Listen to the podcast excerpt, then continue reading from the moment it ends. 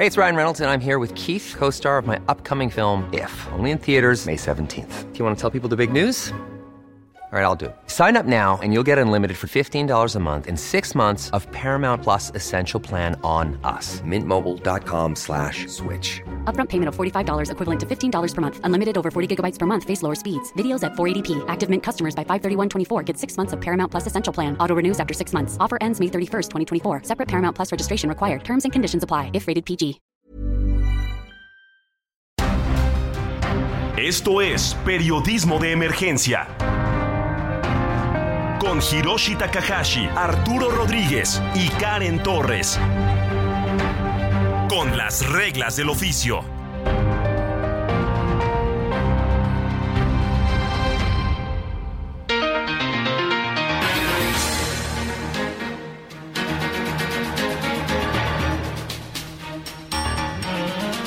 10 de la mañana con 3 minutos y para nosotros es un privilegio saludarle como en cada oportunidad, cada fin de semana, los sábados y domingos en Periodismo de Emergencia. Yo soy Arturo Rodríguez y como siempre es un privilegio coincidir en esta cabina con Hiroshi Takahashi, Arturo Rodríguez, qué gusto saludarte, encontrarte en esta cabina en este sábado 6 de mayo del 2023 con un montón de noticias y pues prácticamente hoy no sé cómo lo ves, amanecimos en la prensa muy rosas, rosas por todas partes. Karen, Torres, muy buenos días. Muy buenos días, Giro, Arthur, qué gusto y honor el mío acompañarlos en este sábado aquí en este su programa Periodismo de Emergencia, con un fin de semana pues cargado de mucha información. Ya se cumplen 36 días sin quórum legal para sesionar en el Pleno del INE. La Organización Mundial de la Salud prácticamente ya dijo que ya no hay emergencia por esta pandemia que se decretó hace algunos años, ya podemos salir a las calles. Ya, ya no hay emergencia, pero sigue la pandemia, dicen. Sigue la pandemia. En Estados Unidos en unos días ya no van a pedirte el certificado de vacunación para poder entrar eh, de visita y pues lo que decíamos este más allá de las noticias locales que pues ya parecen aldea no eh, pues las noticias globales que están dominando en las redacciones prácticamente de México por lo menos y de América Latina pues tienen que ver con esto de el rey Carlos III no por eso este, decías eh, sábado rosa. sí sí sí ya estoy empalagado empalagado, empalagado, porque a donde le cambies, a donde voltees, están hablando y describiendo y, diciendo de los simbolismos, de esta coronación y no, no, ya, este, eh, perdón, pero ojalá podamos cambiar la, la, narrativa en este momento, por lo menos en esta hora. Es que es muy raro, eh, yo no sé si sea global, pero en el caso de México pareciera haber una cierta fascinación por las, por las formas monárquicas, ¿no? Este, estas, estas ceremonias eh, pomposas que se dan en, países donde, bueno, conservan, eh, así sea eh, en algunos casos como figura tradicional o decorativa, a sus monarquías. y que me parece que también encuentran eh, no sé si por alguna educación relacionada con los cuentos de hadas. este, en los públicos, mucha audiencia. A la gente también le encanta saber el, eh, ahora sí que el chisme de, de la realeza, ¿no? Y que hay que decirlo, en Asia Pacífico es un gran tema y es un día que en verdad no se elabora. Eh, Australia se paraliza, pero cambiando un poquito de tema, Dos años tardó, como ven, la vacuna patria en estar lista. Una inversión publicada y privada de 973 millones de pesos. Bueno, ya a fin de la pandemia ya tenemos una opción más de esta vacuna que no será más necesaria para Estados Unidos en los próximos días. Pues ahí, a ver quién se atreve a ponérsela. es lo que yo preguntaría, ¿no? ¿Quién se la pone? Y pues sí, ya yo no sé ya cómo está el tema de las dosis, no no no no no he visto la verdad información al respecto. ¿Cuántas o te la tienes que poner cada año como la de H1, la de la la influenza. Pues yo hasta donde me quedé, eh, ya con la cuarta, la esta bivalente, la que hablan bivalente, esta de Pfizer, ya este, ya te quedas ahí y ya no es necesario ponerte una quinta, supuestamente. Pero bueno, acá a México no ha llegado esa vacuna y sé de algunos amigos que se han puesto una quinta y hasta una sexta de estas vacunas. No les ha pasado nada y se sienten más protegidos, pero igual incluso a algunos les ha, les ha dado este COVID eh, eh, entre vacunas, ¿no? Entonces, pues hay que esperar qué dicen las autoridades. A lo mejor con esta vacuna patria inicia una nueva campaña, ¿no? Para que se las acaben y luego no les estén reclamando de que guardan en sus bodegas, en sus bodegas vacunas que no se utilizan mientras pues muchas personas están requiriendo este medicamento, ¿no? Pues sí. Y también ya estamos a 30 días de que eh, pues una mujer gobernadora ocupe ocupe pues esta gubernatura del Estado de México porque hay una realidad va a ser la primera mujer no sabemos quién pero ¿30 días? ya a, 28 días 28 días. 28 días exactamente. Las, las elecciones son el 4 de junio este, y, y, sí, estamos en una eh, en una recta final donde se van a intensificar de por sí. Eh, está muy intensa la dinámica política nacional eh, en tanto las llamadas corcholatas, es decir, aquellos y aquella aspirantes presidenciales o a la candidatura presidencial del oficialismo, pues están dando con todo. Ya están apretando el paso, dicen algunos, ¿no? Y sí estamos viendo cada día más pues eh, activos a todos estos personajes, desde Brart hasta el secretario de Gobernación. No, no me había tocado ver a Mario Delgado como tan desesperado por llamar a la calma, ¿no? Y pedirles que, nada más después del 4 de junio que ayuden, sobre todo. Y, y Ebrar corriendo, ¿no? Corriéndole, que era su aliado y amigo y es al que no puede sentar para darle instrucciones, ¿no? Se esperaba que este jueves en la tarde, noche se reunieran, como se ha reunido con las otras corcholatas, y pues nomás no puede alinear a, a Marcelo Ebrard, ¿no? No, pues. Yo creo que esa reunión en Palacio Nacional fue debatida. Yo creo que pues hubieron consensos, pláticas. Toda vez que pues también eh, ahora ya no hay ninguna duda, Ricardo Monreal pues es nuevamente recibido en Palacio Nacional. Las últimas declaraciones es que menciona prefiere no ser nada a ser a no ser leal al presidente. Entonces creo que hay una postura ya bastante clara por parte del senador Monreal. pues, pues bien. Y entre los muchos temas que están dominando la, agenda pública, me parece que eh, hay uno que no ¿Cómo, ¿Cómo explicarlo?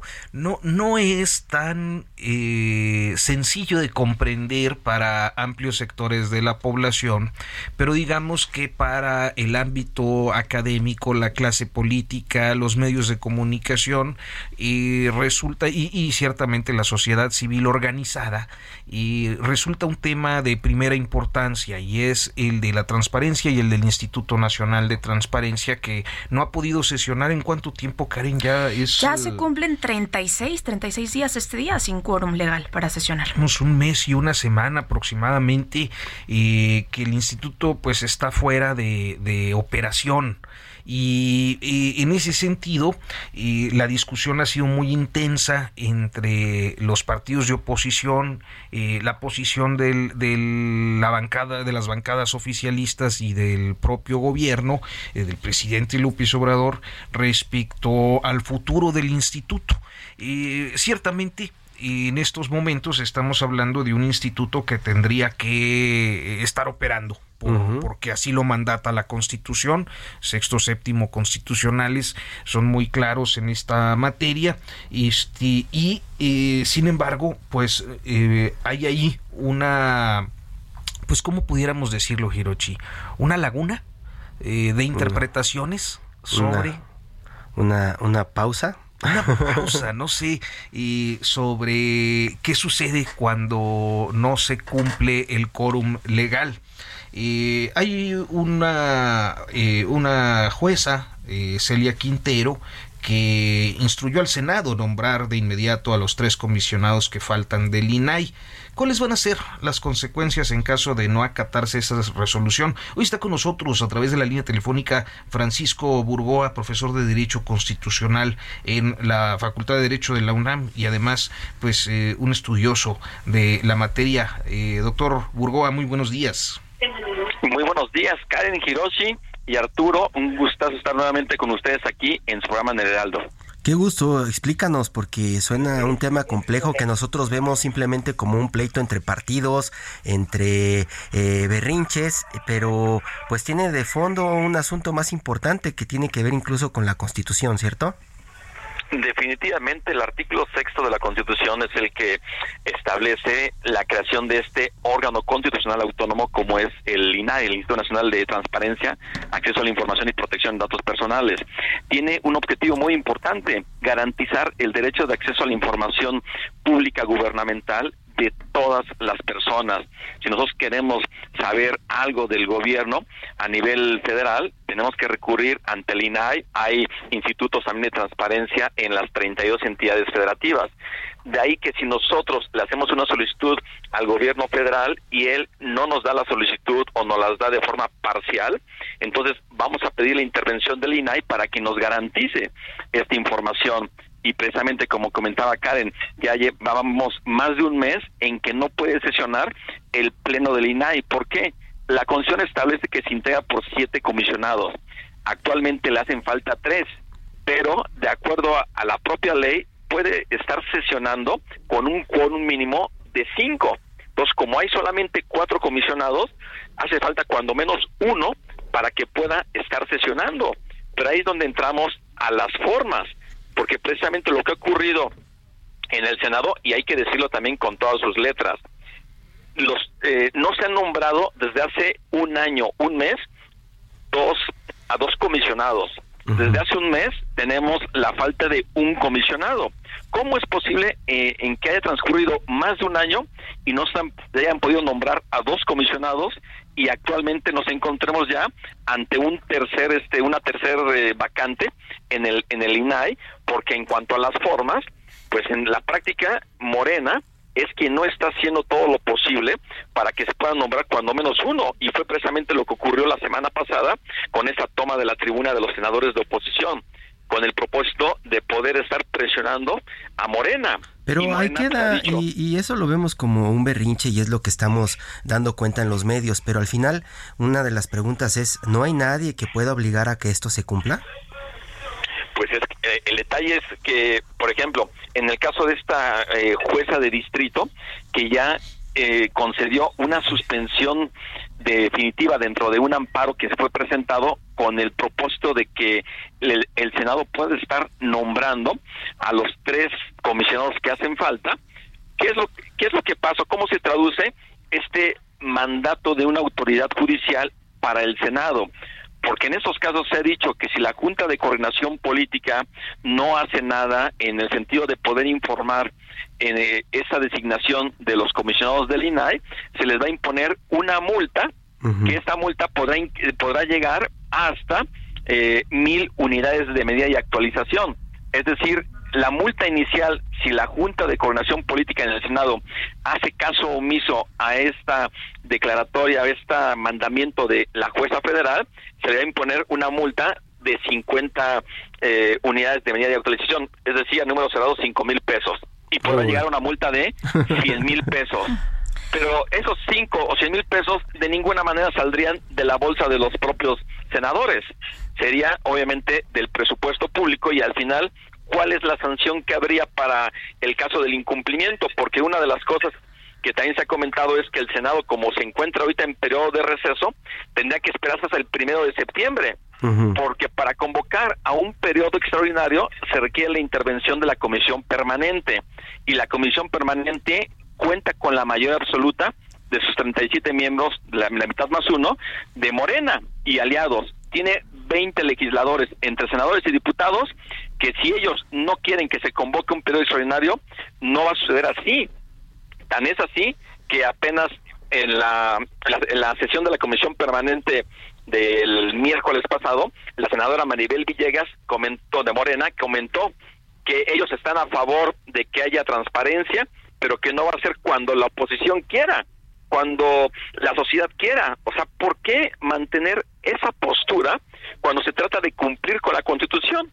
Y Porque... aquí solamente lo que se percibe, este, perdón, quiero la idea, lo que se percibe es que se quiere estar atendiendo a esta instrucción del presidente de destruir al INAI y en la práctica dejarlo inoperante para que no esté brindando esa garantía a los derechos de, de acceso a la información pública.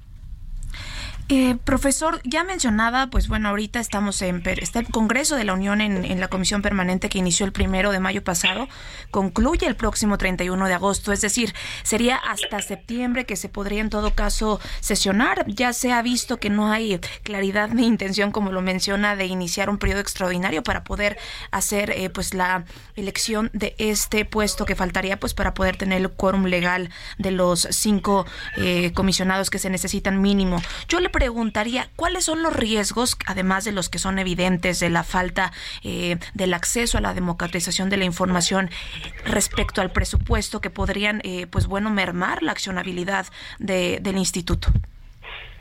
Bueno, digo, los riesgos es de que en la práctica se está dejando inoperante en los trabajos del Instituto Nacional de Acceso a la Información Pública y Protección de los Personas Personales, al INAI.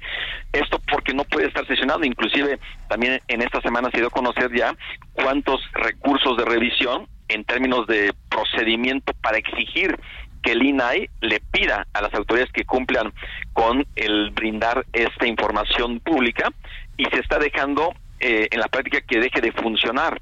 Y esto es tan grave porque desde se está incumpliendo con la Constitución y además de que el presidente de la República ha dado esta pues prácticamente instrucción, así es como yo lo percibo, hacia los propios legisladores de Morena en el Senado de la República y con ese propósito, porque ¿por qué esperamos hasta el hasta septiembre?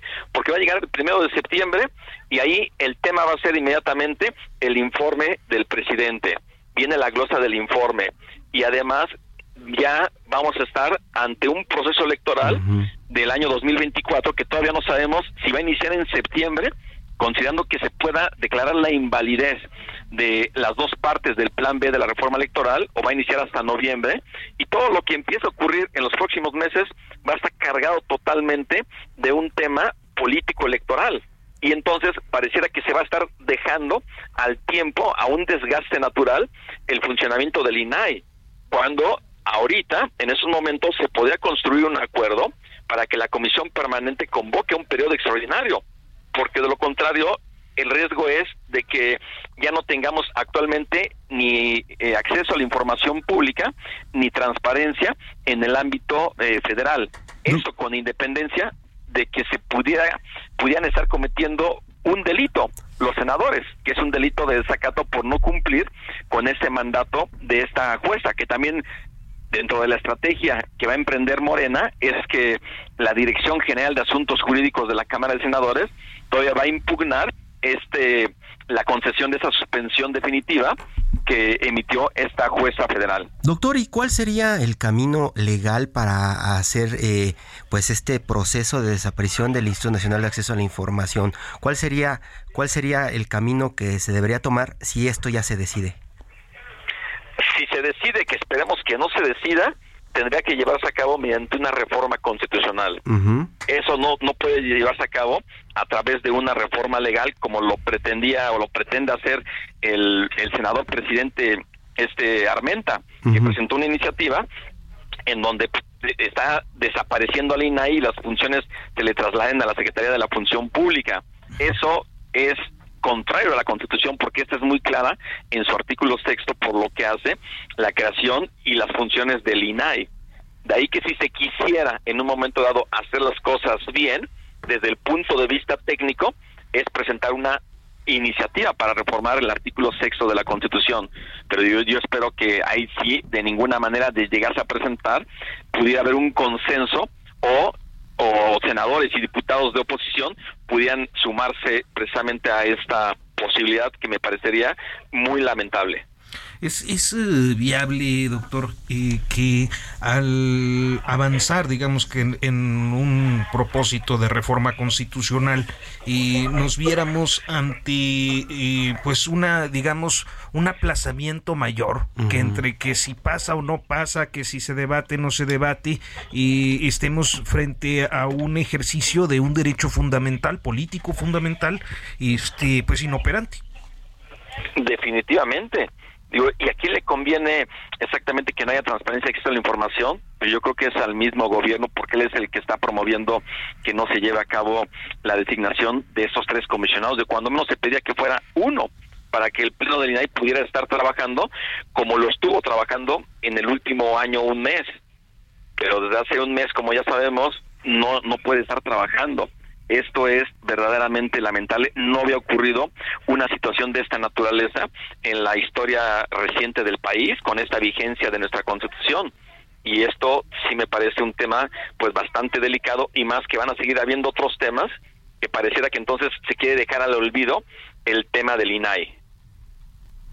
Pues bien, eh, doctor Francisco Burgoa, nos queda un par de minutitos. No sé si haya algo que quiera añadir a esta eh, conversación. Eh, una de las inquietudes que se han llevado a cabo en términos de lo que es qué pasaría si los senadores desobedecen tal cual el mandato de una jueza federal, simplemente podría llegar al caso de que cometieran un delito desacato. Y eso implicaría prisión, implicaría multa, destitución e inhabilitación, pero para que eso ocurriese tendría que iniciarse una carpeta de investigación, el Ministerio Público tendría que solicitarle a la Cámara de Diputados la lo que se conoce coloquialmente como el desafuero, pero imagínense el desafuero de 128 senadores, casi casi me parecería estar llegando a un momento en el que cuando Victoriano Huerta disolvió el Congreso y los mandó a la cárcel. Mm. No, yo no, yo veo técnicamente imposible que eso ocurra porque obviamente los diputados de Morena de ninguna manera estarían avalando una situación de esta naturaleza para que también fueran sancionados senadores de Morena. Me parece muy lamentable, muy grave que no esté funcionando el INAE y yo apelaría, exhortaría para que los senadores de Morena realmente trabajen construyan acuerdos y se puedan nombrar a los tres comisionados porque este es un tema que sí es urgente que se pueda resolver qué complejidad esto de eh, garantizar los equilibrios de eh, los poderes y, los organismos autónomos de control constitucional finalmente, porque eh, pareciera que son irrealizables. O sea, no, no, no hay modo de forzar. No va a pasar nada. No, va a pasar nada, porque normalmente apuesta pues, a la voluntad política, en este caso. Vamos a seguir en esa, en esa isla o en ese puente que, decías, ¿no? De, inacción. Pues, doctor Francisco Burgoa, muchísimas gracias. Al, contrario, Karen Hiroshi y Arturo, un fuerte abrazo y buen fin de semana para ustedes y para su audiencia. Gracias, doctor. Buenos días. abrazo. Qué, qué, tema tan interesante para los avesados, tan complicado de explicar a veces para los ciudadanos. Sí, tan simplificado también en los discursos. Así es, muy, este. Bueno, pues vamos a hacer una pausa y en unos momentos continuamos en periodismo de emergencia.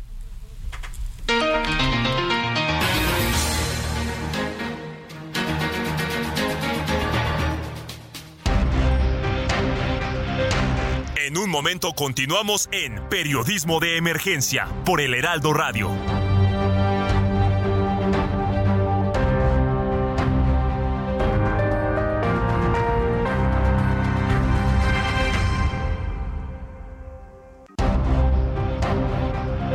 Regresamos a Periodismo de Emergencia con las reglas del oficio.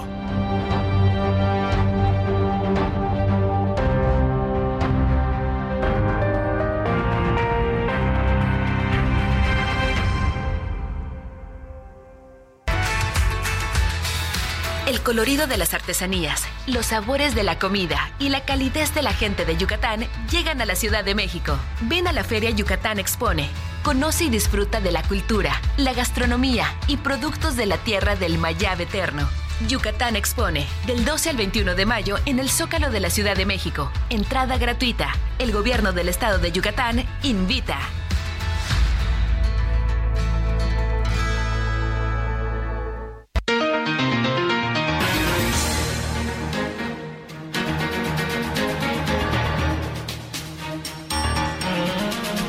10 de la mañana con 31 minutos. Continuamos en periodismo de emergencia y creo que al margen de las rebatingas políticas, y Tamaulipas ha concentrado la atención eh, en estos días, pues por eh, un, un desbordamiento de la violencia que creo que hacía tiempo, o sea, es, es, es ¿cómo pudiéramos decirlo? Este, eh, intermitente. Un día sí y un día no. Tenemos noticias de violencia ya en, en... Hey, it's Ryan Reynolds and I'm here with Keith, co-star of my upcoming film If, only in theaters May 17th. Do you want to tell people the big news? All right, I'll do it. Sign up now and you'll get unlimited for $15 a month in six months of Paramount Plus Essential Plan on us. Mintmobile.com slash switch. Upfront payment of $45 equivalent to $15 per month. Unlimited over 40 gigabytes per month. Face lower speeds. Videos at 480p. Active Mint customers by 531.24 get six months of Paramount Plus Essential Plan. Auto renews after six months. Offer ends May 31st, 2024. Separate Paramount Plus registration required. Terms and conditions apply if rated PG. Tamaulipas. Desde siempre, pero estos días han sido particularmente este pues Y, llamativos. y es que se queda también, eh, Arturo Karen, no sé cómo lo vean, como en noticia de redes sociales, porque muchos de los compañeros no están haciendo trabajo de campo allá en la región, porque de pronto les resulta muy peligroso, o de pronto no tienen cómo moverse en la zona, o de pronto, pues lo que les toca a mucha de la población, por ejemplo, esta semana que iban a sus trabajos y a sus escuelas, fue muy temprano los bloqueos, pues a ellos los agarra este fuera de la jugada, ¿no? Y después, si a eso le sumas que el gobierno desde la mañanera niega todo lo que está pasando, que están reportando los ciudadanos allá en Tamaulipas, allá en la frontera, pues se genera una especie también de vacío informativo interesante. Es uno de los grandes territorios de silencio en este país en muchos sentidos, pero creo que los episodios de semanas recientes o de los últimos 10 días eh, han, han llamado la atención precisamente por el impacto a los ciudadanos que no tienen nada que ver ni con gobierno ni que pues van a hacer sus actividades, van a... Imagínate a- que va el transporte escolar, como estaban narrando algunos compañeros, va el camión de transporte escolar a dejar a los niños y de pronto los paran, bajan a todos los niños y ponen el camión quemado a media carretera para que pues no pasen. Entonces ahí, ahí ya y vemos otra y eh, lo que es un territorio que puede estar silenciado eh, en su eh, ecosistema mediático por las presiones o por los motivos que sean y se convierte eh, en un territorio de atención porque las redes sociales van potenciando muy a pesar de que los discursos oficiales digan que no pasa nada y que hay ardides políticos de fondo. Está en la línea Juan Vélez Díaz, director regional de la Organización Editorial Mexicana allá en Sinaloa. Esta semana Juan escribió un texto sobre unos de estos personajes, precisamente los escorpiones. Por ahí en redes sociales y en comentarios locales se hablaba de este grupo y de este grupo escribió Juan. Juan, buenos días. Juan, Juan Vélez Díaz, buenos días. Bueno, ahorita vemos, parece que hay ahí un problema con, con el cable, hombre, la conexión. Ya ni se usan los cables, ¿verdad? Pero, No, aquí este, sí. tenemos ahí un, un detallito en la conexión. Ya está, ya está Juan Vélez Díaz. Colega, ¿cómo estás? Hola, ¿qué tal? Buenos, buenos días, ¿qué tal? Hiroshi, Arturo. Hola, hola Juan, estamos platicando de pronto de los vacíos informativos y de pronto de este grupo del que escribiste esta semana, los escorpiones, ¿no? Que da cuenta también pues de quiénes son los que están moviendo la violencia o calentando la plaza. Sí, este, pues bueno, eh, un saludo también a Brenda, que está con ustedes, ¿verdad? Ahí en No, Cali. Karen, Karen, Karen Torres. Karen, perdón, perdón, perdón, ya se me cruzan los cables. Bueno, el asunto con la información que publicamos en la columna del jueves 4, jueves 4 de mayo pasado en la cadena de la Organización Editorial Mexicana, con mi columna fuera de agenda, este, muy sintomático de lo que está ocurriendo en la frontera norte del país, ¿no? Uno se asoma a los medios de comunicación, a la televisión, pone el radio y quisiera escuchar una explicación de por qué tanta beligerancia, por qué tanta violencia. se supone que vivimos en una transformación, ¿no? Se supone que pues, estamos en otra etapa, que aquello ya se quedó por allá, pero no, no, no, no, no. La continuidad de la violencia criminal tiene sus bases muy marcadas en cuanto a la corrupción institucional, que no se elimina por decreto ni siquiera con sermones mañaneros. La clave de lo que ha ocurrido en Tamaulipas en las últimas eh, semanas y que se agudizó en los últimos días es de que los grupos violentos tienen una formación paramilitar. ¿A qué me refiero? El, este grupo este grupo que está identificado como los escorpiones, que es un brazo armado de lo que las autoridades llaman cártel del Golfo y ellos mismos, estos individuos que se asumen desde hace tiempo como cártel del Golfo, pues bueno, este grupo de los escorpiones está detrás de las eh, eh, pues eh, las acciones armadas, las acciones eh, coordinadas eh, que ocurrieron tanto en Reynosa como Matamoros, al igual que en Miguel Alemana. ¿Qué estaba detrás? Que lo que uno quería escuchar inmediatamente que vio esas imágenes de televisión que le explicaran qué es lo que estaba detrás. Lo que está detrás es un asunto de nuevamente una fractura al interior de estos grupos criminales en donde pues es evidente que las policías locales, de la Guardia Nacional y el Ejército nada más se hacen a un lado. ¿No? exponiendo a la población civil. Muchas veces hay una lógica dentro de esto, pero también hay una explicación que muchas veces pues no no aparece, ¿no? Y la explicación es de que pues están muchos exmilitares eh, desertores, eh, algunos eh, también ya dados de baja, pues detrás de este grupo los escorpiones, ¿no? ¿Cuál es la evidencia? en la columna reportamos el hallazgo en octubre de 2021, pues de un manual, detuvieron a cuatro personas en la frontera entre Tamaulipas y San Luis Potosí, en la comunidad de El Naranjo, y les encontraron entre los documentos un, un pequeño cuadernillo que trae una portada que donde decía reglamento 29 eh, con un mapa de Tamaulipas. En interiores había una imagen de un escorpión y el escudo del cártel de Golfo con la bandera de México, ¿no? Verde, blanco y rojo. Bueno, es el reglamento interno de la facción de los escorpiones, eh, un grupo identificado ya hace muchos años por la Marina como una estructura operativa muy parecida a la de los Zetas. De hecho, su creación surge como respuesta a los Zetas y en el origen, en sus inicios, fue la escolta de Ezequiel Cárdenas Guillén, mm. integrada el ex líder del cártel del Golfo y este grupo estaba pues formado por agentes ministeriales, ex agentes ministeriales, ex policías y ex militares, eh, Arturo Hiroshi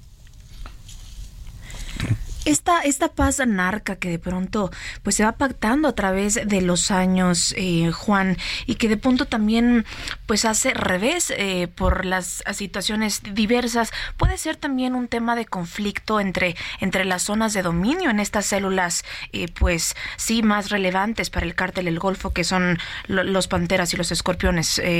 ¿Qué opinas al respecto?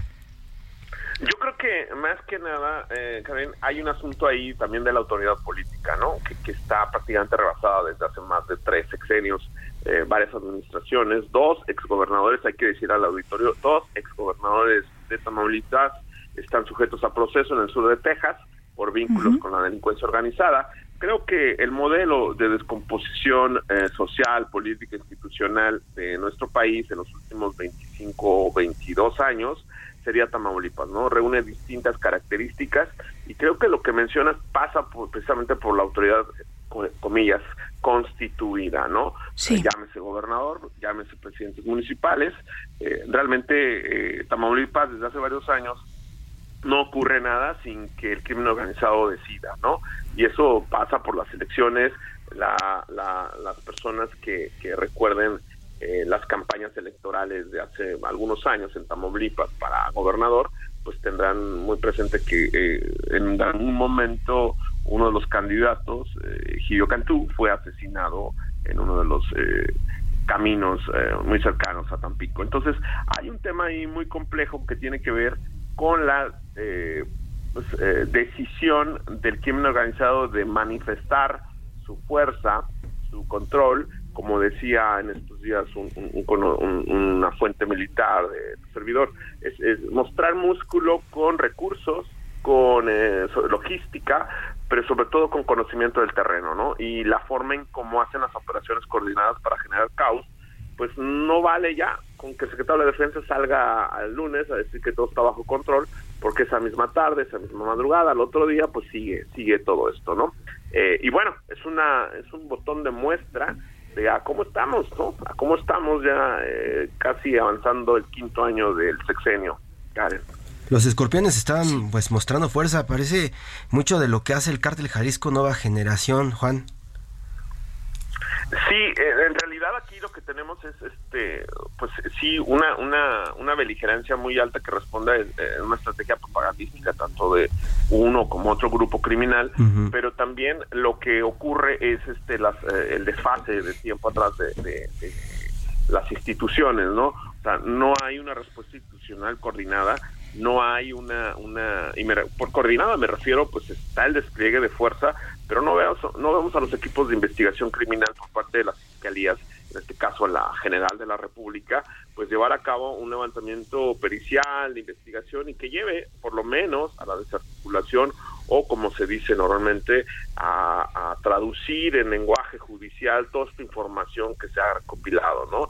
Si el ejército desde hace eh, pues más de dos años tenía identificado que la estructura operativa de esta banda de los escorpiones es netamente copiada del ejército, es paramilitar, porque en la columna mencionamos que este cuadernillo pues es una copia del reglamento general de deberes militares. Y donde una de las estrategias fundamentales de este grupo criminal para operar es el secreto. Es decir privilegian la discreción eh, eh, ahí está muy severamente sancionado que se conozcan cuáles son los mecanismos internos de este grupo, ¿no? Te, iba a preguntar de la te, iba a preguntar de, la lectura porque acá en el centro del país de pronto se habla de que detuvieron a uno de los integrantes, a un, a un importante integrante de un grupo criminal y que por eso se desata la violencia. Pero se queda así solamente la explicación. ¿No tendrá que ver también esto con el cambio de gobierno y los reacomodos?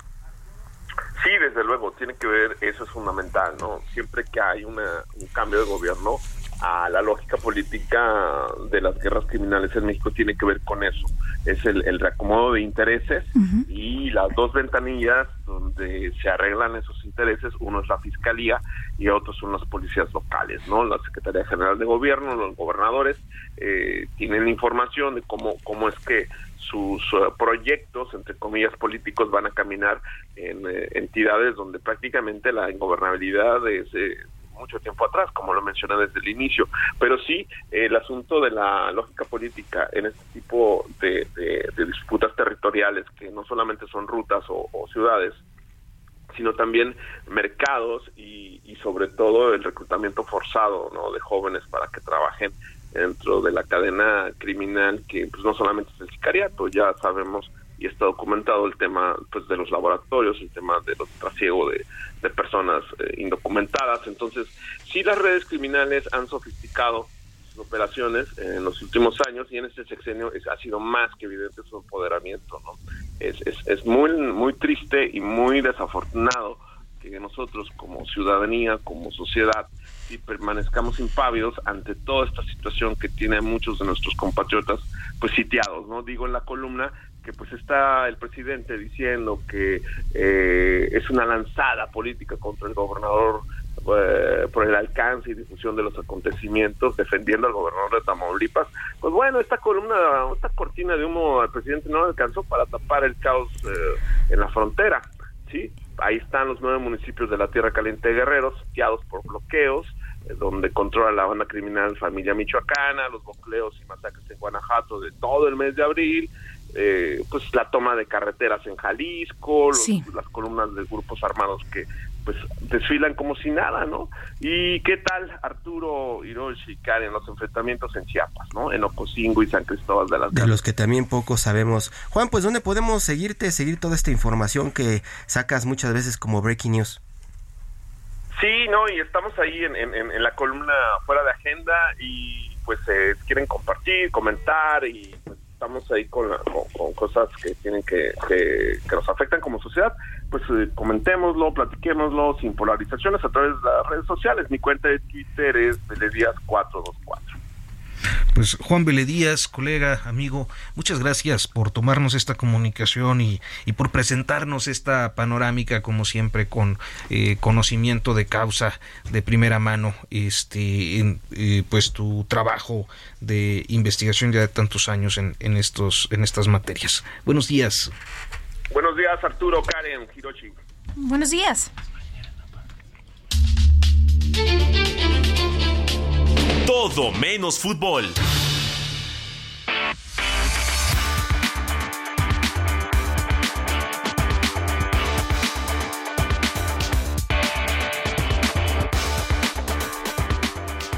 Eh, tenemos un visitante muy especial y muy querido en esta cabina eh, este sábado, Hirochi. Roberto Aguilar, ¿cómo estás? Buenos días.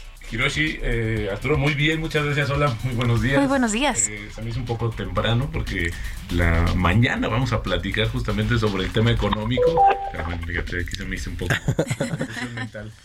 Pues ya quédate a platicar, vamos a hablar de pues un asunto económico también, la pelea del Canelo. Y un asunto que ustedes dos le saben, este, para quienes eh, nos han sintonizado recientemente y Roberto Aguilar que está con nosotros hoy aquí de visita, realmente lo agarramos eh, en la pasada, no no venía él a cabina, pero se vio forzado por las circunstancias a, venir. Este es eh, pues uno de los co-conductores que junto con Hiroshi y un servidor iniciamos este proyecto periodismo de emergencia y además pues un, un periodista un colega muy, muy apreciado y muy respetado. Que nos dejó por irse con su amigo Mario. Mario Maldonado. Lo escucha usted con Mario Maldonado de lunes a viernes por las ya No, que ya no aguantaba, que ya se cansaba. Muchas gracias, la verdad es que me siento muy afortunado de haber sido eh, parte del inicio de este programa y que bueno, pues la verdad es que sí me da bastante gusto más compartir también en los micrófonos. Pues mira, vamos a, vamos a platicar ahorita con don Mauricio Sulaimán, presidente del Consejo Mundial de Boxeo. Buenos días, Mauricio. Hola, muy buenos días. Aquí ya listo. Qué gusto saludarte y que tomes unos minutos. Sabemos que estás muy ocupado con esta, con este, como dicen algunos, peleón.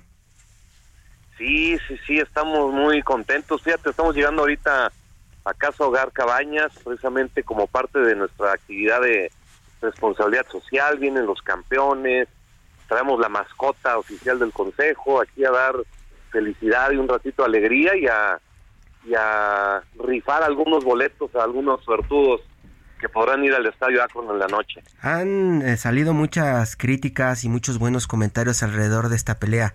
Y yo te preguntaría, ¿qué tanto bien le hace este tipo de peleas al boxeo mexicano? Este es un suceso extraordinario, algo que no sucedía desde Chávez en, el, en el Azteca en el 93, 30 años atrás. El saber que viene a México una pelea de estadio donde estará peleando el boxeador más importante del mundo y los ojos del mundo estarán aquí en Jalisco, pues es algo grandioso para nuestro país en todos los sentidos. Esto eh, de pronto podría abrir también las puertas para que pues el boxeo, las funciones de fin de semana, pues también eh, eh, aprovechen no este este arrastre o esta nueva moda que está generando que está generando el boxeo en el mundo, ¿no? Sí, esto va a abrir las puertas a que regrese el boxeo grande a México. yo platico con mucha gente la nostalgia de que veían la función sabatina de box con sus abuelos, con sus papás, con los amigos así reunidos y pues el boxeo es el deporte de los mexicanos, es el deporte donde hemos sobresalido sobre cualquier otro. Hay una gran pasión por él y ahora es cuestión de, que se logre ajustar a la, al, al, presente, a lo que vivimos hoy con redes sociales, con las muchas eh, opciones que tienen los jóvenes para diversión, pero el boxeo siempre va a ser una de las principales. Mauricio, y es eh, muy eh, polémica siempre la figura de, de Saúl Canelo Álvarez, ¿no? Polariza mucho, como en la política los que están a favor y los que están en contra y creo que uno de los señalamientos siempre tiene que ver con, con sus rivales. Eh, ¿cómo, ¿Cómo debemos eh, valorar para los que no estamos avesados eh, en, o seguimos de manera sistemática el, el box a John Ryder? John Ryder es un gran peleador. el problema es que un, un comentario en redes sociales se toma por la gente que no tiene conocimiento específico como si fuera algo eh, verífico, como si fuera algo verdadero, como si fuera real. Y lo que sucede es que Canelo es un gran ídolo. Estando aquí toda la semana, el arrastre que se ha visto, la manera como lo han recibido en casa, eh, cómo los medios internacionales, mundiales se han dado cita aquí, eh, es la especulación, él le ha tapado la boca a todos los eh, críticos que durante 12 años que él lleva ya en nivel campeonato, pues ha estado siempre en, crítica irresponsable porque lo que ha hecho ha sido siempre poner a México en alto, ha tenido grandes rivales y es un peleador de la élite, es el mejor boxeador del mundo. ¿A ti Es cuando te, a ti cuando te convenció para, para llegar a creer en él como, como un boxeador de verdad? Me convenció cuando se sobrepuso de la derrota ante Floyd Mayweather. Cuando Mayweather lo venció, eh, él, él estaba eh, empecinado en que él era el mejor del mundo y que le iba a ganar y que eh, ya no había nada eh, arriba de Canelo. Y él tomó la derrota para que fuera su enseñanza de vida y a partir de ese momento hizo todos los cambios. Y eh, le ganó a Miguel Cotto. Yo creo que el- la victoria ante Cotto y eventualmente ante Golovkin lo, lo solidifican como uno de los grandes. Don, don Mauricio, eh, ¿cuáles son los títulos que pues se juegan en la pelea de esta noche? Marcaron 167.5 libras para el mexicano y 168 libras para el británico John Ryder. ¿Cuál es el panorama y qué podemos esperar en la pelea de esta noche? Están en juego los cuatro campeonatos de los cuatro organismos, Consejo Mundial, Organización Mundial, Asociación Mundial y Federación Internacional.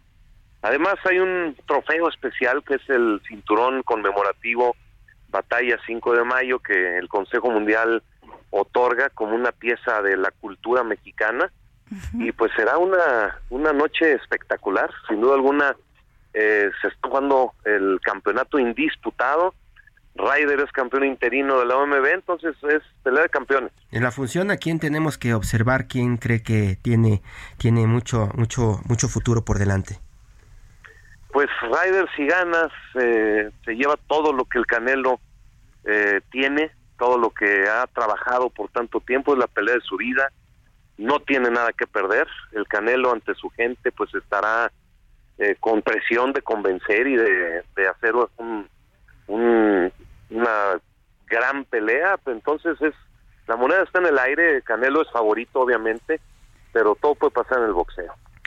Pues un fenómeno de arrastre ciertamente, además en su tierra, en Guadalajara, donde inició. Es, es, es esta, yo creo que la historia de, de- del viaje del héroe, ¿no? Que, que inicia en el barrio allá en Guadalajara y Con un carrito de paletas. casi, ¿no? Y llega a la cúspide para regresar como todo un, un triunfador a defender su, su corona en casa. Pues deseamos que gane el multicampeón mexicano Saúl Canelo Álvarez esta noche, esta pelea. Mauricio Sulaimán, muchísimas gracias por tomarnos esta comunicación. Muchas gracias, que tengan un gran fin de semana y que viva México. Que viva México. Mauricio, muchas Viva. gracias. Gracias. Y solo pausa ahí. Un abrazo. Y pues y nosotros estamos ya en la recta final de periodismo de emergencia, Hirochi. Este, eh, sí, ciertamente los, los eh, deportistas eh, se convierten luego en, en, en figuras para la reivindicación de la identidad nacional. ¿no? Totalmente, y esto en el estadio de, la, creo que es el estadio de la Chivas. En ¿no? el Akron, cierto. en el Akron. Las Chivas que decían en algún momento que si las Chivas perdían o tenían algún problema, podían ser causa de conflicto social en este país. Fíjate que, que no, no sé si ya todavía sea Ya no, así, ya no, desde no. hace tiempo, pero, pero, pero eso decía de cómo estaba el ánimo de una sociedad, pues ahora a lo mejor agarramos el boxeo como un referente. Pues No, que sí viva México y que Canelo gane. Ese es mi, mi deseo. Pues bien, Hiroshi Takahashi, muchas gracias. Muy buenos días, Karen. Buenos Torres. días. Muy buenos días. Nos escuchamos mañana en punto de las 10 de la mañana en Periodismo de Emergencia. Que tenga buen sábado. Hasta pronto.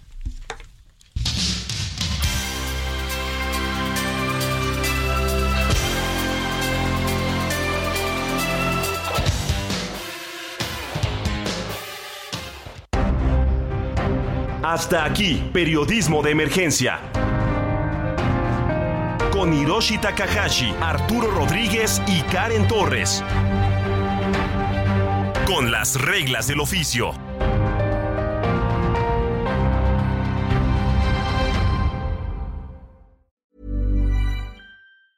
Hey, it's Danny Pellegrino from Everything Iconic. Ready to upgrade your style game without blowing your budget? Check out Quince. They've got all the good stuff shirts and polos, activewear, and fine leather goods, all at 50 to 80% less than other high end brands. And the best part? They're all about safe, ethical, and responsible manufacturing. Get that luxury vibe without the luxury price tag. Hit up quince.com slash upgrade for free shipping and 365 day returns on your next order. That's quince.com slash upgrade.